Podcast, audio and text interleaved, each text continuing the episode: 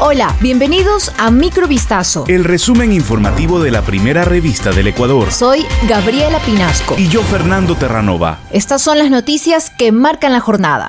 El Ministerio de Economía y Finanzas resolvió con la petrolera francesa Perenco un plan para cumplir con el pago de la indemnización establecida en un laudo arbitral en el que Ecuador fue condenado. La cartera de Estado indicó este jueves 22 de diciembre que con esto se pone fin a una disputa histórica originada en administraciones pasadas por el irrespeto a la institucionalidad. El proceso arbitral del caso Perenco se inició el 30 de abril de 2008 en el cual la compañía francesa exigía originalmente un pago de 1.423 millones de dólares como reparación por el daño que alegaba haber sufrido a consecuencia de la adopción de la ley número 42 del 25 de abril de 2006. En ese cuerpo legal se estableció una participación mínima del Estado equivalente a un 50% de los excedentes de los precios de venta de petróleo no pactados o no previstos, porcentaje que, mediante el decreto ejecutivo número 664 del 4 de octubre del 2007 se incrementó al 99%. El presidente de la República, Guillermo Lazo, reveló que en Ecuador hay candidatos a las elecciones seccionales previstas para el próximo 5 de febrero de 2023 vinculados con el narcotráfico. En una entrevista con el medio internacional NTN 24, el primer mandatario hizo esta afirmación,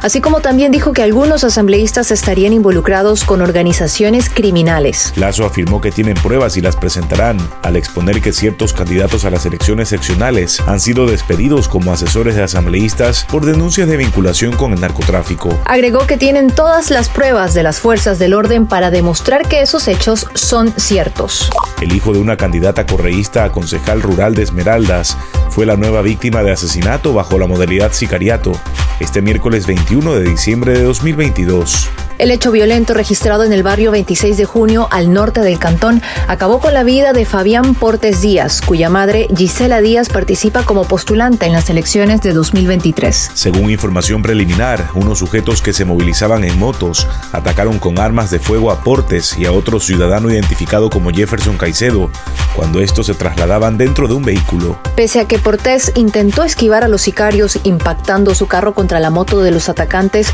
no se salvó de los tiros opinados en su contra.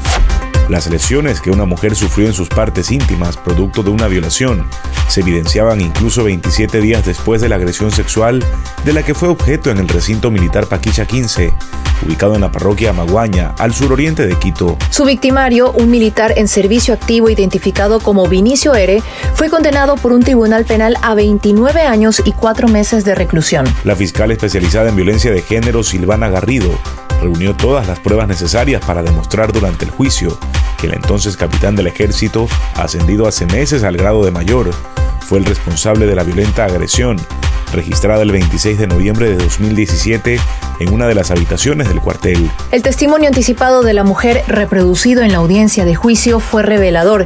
El día de los hechos se encontró con unos ex compañeros, pues ella también fue cadete de la escuela militar. Luego de compartir con ellos en el recinto, se retiró a descansar en una de las habitaciones del cuartel. Pero su sueño se convirtió en pesadilla cuando apareció Vinicio R. Él la golpeó en el rostro, la sometió y la ultrajó provocándole severas lesiones a nivel genital. Esto se corroboró con la valoración ginecológica, la pericia que fue expuesta además como prueba ante el Tribunal de Garantías Penales con sede en la parroquia de Quitumbe. El ministro del Interior Juan Zapata informó este jueves de que la Policía Nacional, en conjunto con la Marina, dio un golpe al narcotráfico e incautó 1,5 toneladas de droga. Zapata aseguró, se detuvo un sumergible a 400 millas en las costas de Santa Elena, se incautó una tonelada y media de droga, al momento hay cuatro detenidos de Colombia y Ecuador. El nuevo caso se da dos días después de la incautación de un cargamento de 1,6 toneladas de cocaína, cuando iba a ser enviado a Países Bajos, dentro de un contenedor que transportaba cacao. El director nacional de la División Antidrogas de la Policía, Pablo Ramírez, explicó el pasado martes que la droga se encontraba acondicionada en 1.553 ladrillos de cocaína que habían sido repartidos en diversos sacos, cuya apariencia era similar a los que contenían cacao. Esto fue Microvistazo. El resumen informativo de la primera revista del Ecuador. Volvemos mañana con más. Sigan pendientes a vistazo.com y a nuestras redes sociales.